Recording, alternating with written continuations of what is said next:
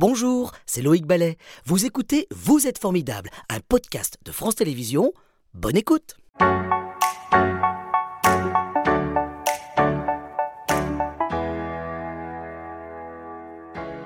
Bonjour François. Bonjour Loïc.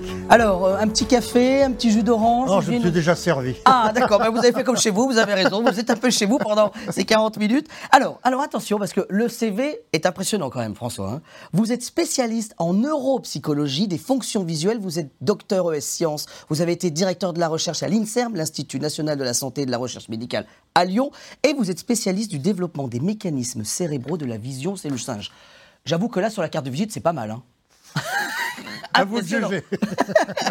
Juste pour expliquer à nos amis, euh, François, vous êtes venu ici et on avait envie de vous mettre en avant parce que dans les années 80, vous avez développé et finalement quelque chose qui aujourd'hui nous paraît une évidence, mais qui ne l'était pas à l'époque. C'est-à-dire vous avez trouvé le moyen de diagnostiquer en gros l'état de la vision d'un nourrisson ou d'un bébé à un moment où on a du mal à, à- à échanger avec lui puisqu'il n'a pas encore euh, la, parole. C'est ça, on est d'accord. hein. Co- comment ça commence cette histoire finalement? Comment on, on arrive à, à- à ce diagnostic et à l'inventer? Alors, si vous voulez, il y a une longue histoire qui passe par le bébé chat, Oui. le chaton. Ah oui. Vous étiez plus sur les chatons au départ. J'ai commencé sur les chatons Oui. en étudiant comment les connexions se passent entre l'œil et le cerveau. Et, et ce qui vous intéresse à ce moment-là, on parle de chaton et pas de chat, c'est parce qu'en fait vous essayez de comprendre Le développement. le développement en fait. Le développement. Ouais, voilà, c'est pas l'analyse encore de l'état de la vue en fait à ce moment-là. C'est vraiment Non, comment est- fonctionne euh, euh, le, le cerveau à, à ce, à ce petit âge en fait. la, ça. vue, la vue adulte de Oui. ces animaux était connue. La façon dont ça se met en place était en pleine exploration dans les années 70. Ce qui m'a valu euh, d'être invité au MIT à Boston. Alors ça, c'est euh, incroyable. Ça. Ça, c'est une belle là, vous histoire. allez faire presque un tour Vous du voulez monde. que je vous raconte Oui, vous allez au MIT à Boston et vous êtes reçu pour vos recherches, c'est ça en gros, hein. Absolument. Et qu'est-ce qu'on vient chercher chez le Frenchie que vous êtes Mon patron, Mac Jeanneret, qui était un type formidable, rentre un jour d'un voyage à Boston, aux Oui. États-Unis, et il me dit François, on a eu une longue discussion avec les collègues. Comment se fait-il que vous puissiez voir un objet stable alors que votre œil gigote dans tous les sens Quel est le mécanisme par lequel votre cerveau stabilise l'image qui me permet de vous pointer du doigt, de me gratter l'oreille comme il faut, etc. Euh, le problème, c'est que pour étudier ça, il faudrait pouvoir paralyser l'œil d'un chaton avant qu'il ait vu. Ah, Or, les trois nerfs qui font bouger l'œil sortent de la base du cerveau, du tronc cérébral. ce qu'on ne sait pas faire C'est-à-dire- finalement. Voilà. Quasi inaccessible. Marc Jeanneret dit J'ai un jeune chercheur chez moi qui est allé étudier la chirurgie du tronc cérébral à Pise, en Italie, où il y avait le spécialiste mondial, Berlucchi, de, de la chirurgie du tronc cérébral. Et Donc Boston, l'Italie, il y a eu Oxford aussi. alors après, donc, euh, à Boston, il y avait un microscope chirurgical. Oui. ce qui permettait de transposer la chirurgie du chaton, du chat adulte Oui. au bébé. Et ça m'a valu mon premier article à Science. Ah ouais, là vous étiez content. Alors, donc, Et puis il y a ensuite, les chatons, il y a eu les, les bébés singes. Je rentre à Ensuite, Lyon. À Lyon.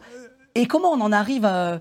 Pourquoi le bébé? Pour comment vous arrivez à l'humain finalement? Je veux savoir comment les choses se développent à partir de la naissance. À l'époque, l'Institut Mérieux importait des quantités de singes du Tchad Oui. pour fabriquer le vaccin contre la poliomyélite. Je prends contact avec euh, Charles Mérieux, etc., et qui me, je lui explique mon projet, et le directeur des animaleries euh, de, De chez Mérieux. de, de chez Mérieux me Vous dit confie les bébés singes. euh, il y a des bébés singes qui naissent accidentellement dans nos animaleries. Euh, si vous venez avant 9h, on vous les, on vous les donne. On ne veut pas attendre, parce que sinon, nous, on n'en a aucun usage. Et j'ai eu des. Ils m'ont donné au total, vous vous rendez compte, 170 bébés singes en l'espace de, de 10 ans. hein. Avec lesquels, en fait, vous travaillez pour comprendre cette vue et comment, comment fonctionne notre cerveau quand on est tout petit, c'est ça l'idée? Oui, exactement. Alors, les singes étaient anesthésiés. Oui.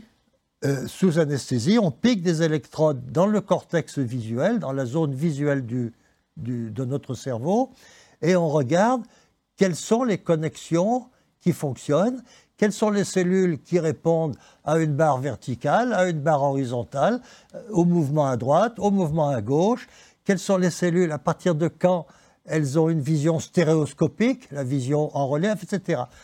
Et quand au bout de huit ans à peu près de cette euh, exploration, quand on a su toutes les étapes du développement, euh, il s'est trouvé qu'il a, euh, le docteur Rougier était chargé d'ouvrir un nouveau service d'ophtalmologie à l'hôpital Lyon-Sud. D'accord. Donc on n'est plus avec, contacté. on- on n'est plus dans le département vétérinaire, là, on passe dans, Alors, on dans l'humain, dans l'hôpital. Et, et c'est à ce moment-là, on est, on, on est dans les années 80, c'est ça en fait. hein? C'est en, c'est en 82. Et la première bébé vision, c'est-à-dire que c'est le nom que vous avez donné à ce diagnostic que vous proposez aux, aux tout petits, à partir de quel âge on, on peut diagnostiquer la, la vue et la vision finalement? Zéro Enfin, un Ah oui, tout petit. je suis allé explorer la vision de bébés euh, chez des jeunes mamans qui j'avais contacté avant en leur disant quand tu accouches, tu peux me téléphoner ou fais téléphoner par ton mari. Le lendemain, est-ce que je peux venir faire, le- faire les tests? Et euh, j'arrivais à l'hôpital. Alors le, euh, le bébé, il dort toujours. hein, bon, Oui, voilà. il, dort, il dort plus de 22 heures par jour à la naissance. hein. Le reste du temps, il pompe. hein. Ouais. Bon, euh, Oui, mécaniquement, c'est ça. et, et pratiquement tout le temps, il a les yeux fermés parce qu'il est ébloui. Ah Donc, j'arrive dans la chambre, je coupe toutes les lumières, je mets une petite lumière calibrée que je connais et je présente un truc comme ça devant les yeux du bébé. Vous arrivez à prendre du temps pour vous parce que j'ai cru comprendre que vous avez travaillé juste. Oui, c'était un peu compliqué. quand même. Vous avez quitté l'hôpital, on peut le dire ou pas votre âge? Oh, j'ai eu 80 ans au mois 80 d'octobre. printemps et vous avez quitté euh, les, la bébé vision, les diagnostics, en tout cas les, les rendez-vous à, à quel âge? À 70 ans, parce que j'aurais dû m'arrêter à 67 ans, Oui. les hospices civils ont oublié de me dire qu'à 67 ans, tu dégages. Ah Et à 70, ils se sont réveillés. À 70, ils se sont réveillés en me disant Vous auriez dû être parti depuis 67. Ben, vous ne me l'avez pas dit. Alors, euh, François Vidal-Durand, je rappelle que euh, vous êtes avec nous parce qu'on on va parler de cette formidable invention que vous avez eue dans les années, cette idée incroyable dans les années 80, de, euh, de créer la bébé vision. Alors nous, on a un reportage qui, qui n'est pas si vieux, qui ne date pas des années 80, qui date de 2012, où justement, alors là, vous êtes déjà dans le succès et la gloire de, de Bébé Vision, mais justement, on, on- on- on- on comprend l'importance qu'a eu Bébé Vision dans l'hôpital. Regardez. Et on fait même euh, les marches. Anaïta, l'œil gauche. Anaïta, l'œil droit. Septuagénaire en blouse blanche, Merci. il s'applique encore et toujours à captiver le regard des bébés. Anaïta. Coucou. 3,5 dixièmes à un an, c'est le, c'est le bac avec mention très bien. Tous les jeudis matins, à l'hôpital Lyon-Sud, il mesure l'acuité visuelle des nourrissons et jeunes enfants. Bébé Vision, une consultation qu'il a lancée voilà 30 ans, à l'ouverture du service d'ophtalmologie, dont le responsable voulait, lui, monter une unité de recherche. Un temps regardé de travers par le milieu médical, François Vital Durand y a finalement été accepté et reconnu, sollicité même aux quatre coins du monde pour des cours ou des conférences. En ce début février, au centre hospitalo-universitaire d'ophtalmologie des 15-20 à Paris, ce sont des étudiants en deuxième année d'orthopsie qui ne le quittent pas des yeux. trouve que ces cours sont très intéressants en fait. Parce que c'est la base de la- du développement de la vision, donc c'est ce qui, c'est notre base pour nous pour travailler, donc euh, c'est intéressant, de- c'est important d'avoir des cours comme ça. On sent l'expérience du personnage et la qualité d'orateur. Pour moi, hein, c'est vraiment quelque chose de magnifique. Alors, François Vidal-Durand, qu'est-ce que ça vous évoque de voir ces jeunes? Bon, c'était il y a une dizaine d'années maintenant, ils- doivent, euh, ils doivent euh, déjà être sur le terrain maintenant. Ils, ils sont sur le terrain, bien sûr. Euh, si vous voulez, euh, aujourd'hui, il est devenu banal euh, la population est sensibilisée, les grands-parents, tous les médecins, les grands-parents, les, les parents, soit ils- systématiquement, à l'âge de 9 mois, ils demandent Un, un, diagnostic, contrôle. un contrôle. hein? C'est-à-dire qu'en fait, c'est devenu banal, mais on, on l'entend dans ce sujet de 2012, euh, c'est c'est- c'est que il y a une partie de la profession qui, au départ, vous a, dénig- a dénigré ce- ce- ce- ce- cette idée, en fait. Qu'est-ce qui, qu'est-ce qui bousculait les choses, en fait? Dois-je dire du mal de certains Bon, Oh, on est en direct. je ne suis pas médecin.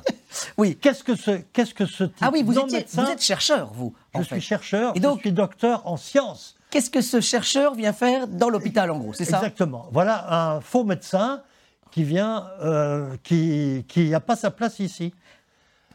En parallèle, j'ai été reçu.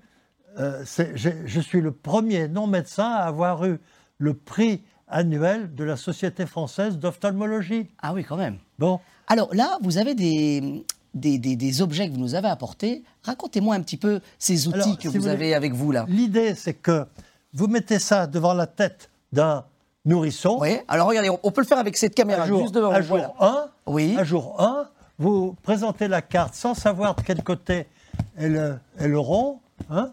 Vous présentez ça, vous faites des petits bruits. Et pourquoi vous faites des petits bruits? Ah oui, ah oui, pour attirer la- l'attention de, de- de- de l'enfant. Oui, bien sûr, pour euh, le réveiller. Et au bout de 20 secondes, à un jour, vous allez voir les yeux et la tête. Les yeux et la tête ne sont pas indépendants à la naissance. hein. Les yeux et la tête vont glisser d'un côté ou de l'autre. On vérifie, bon, c'est là. On va tourner sa carte dix fois. Ce qui nous intéresse, en fait, c'est qu'en fait, on essaie de capter l'attention. On capte et, l'attention. et- et- et de comprendre si l'enfant voit bien, en fait. C'est Voilà. ça, tout Alors, simplement À la naissance, on peut mesurer que à la naissance, il va aller jusque là. À la Ah naissance. oui, là, c'est beaucoup plus fin par Bah rapport oui. au dessin. Oui. Donc, ça veut dire qu'en en- en baissant l'intensité du dessin, on arrive à mesurer Alors, la vision. Exactement, c'est-à-dire qu'au bout de deux ou trois fois, deux ou trois présentations du très gros stimulus, Oui. le bébé va de plus en plus vite. Et c'est comme si, comme s'il y avait du sucre dans ses yeux. J'ai l'impression, François, vous aimez les enfants quand même, non? Oh, j'adore les bébés.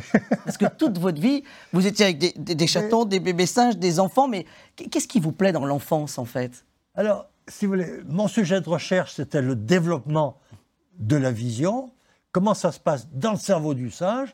Comment ça se passe dans le comportement du petit bébé? Et puis, j'ai eu l'immense plaisir de faciliter la vie à des, et, la- de faciliter la, la- Le quotidien. le, aussi. le- le- le quotidien de certains nombreuses bébés familles.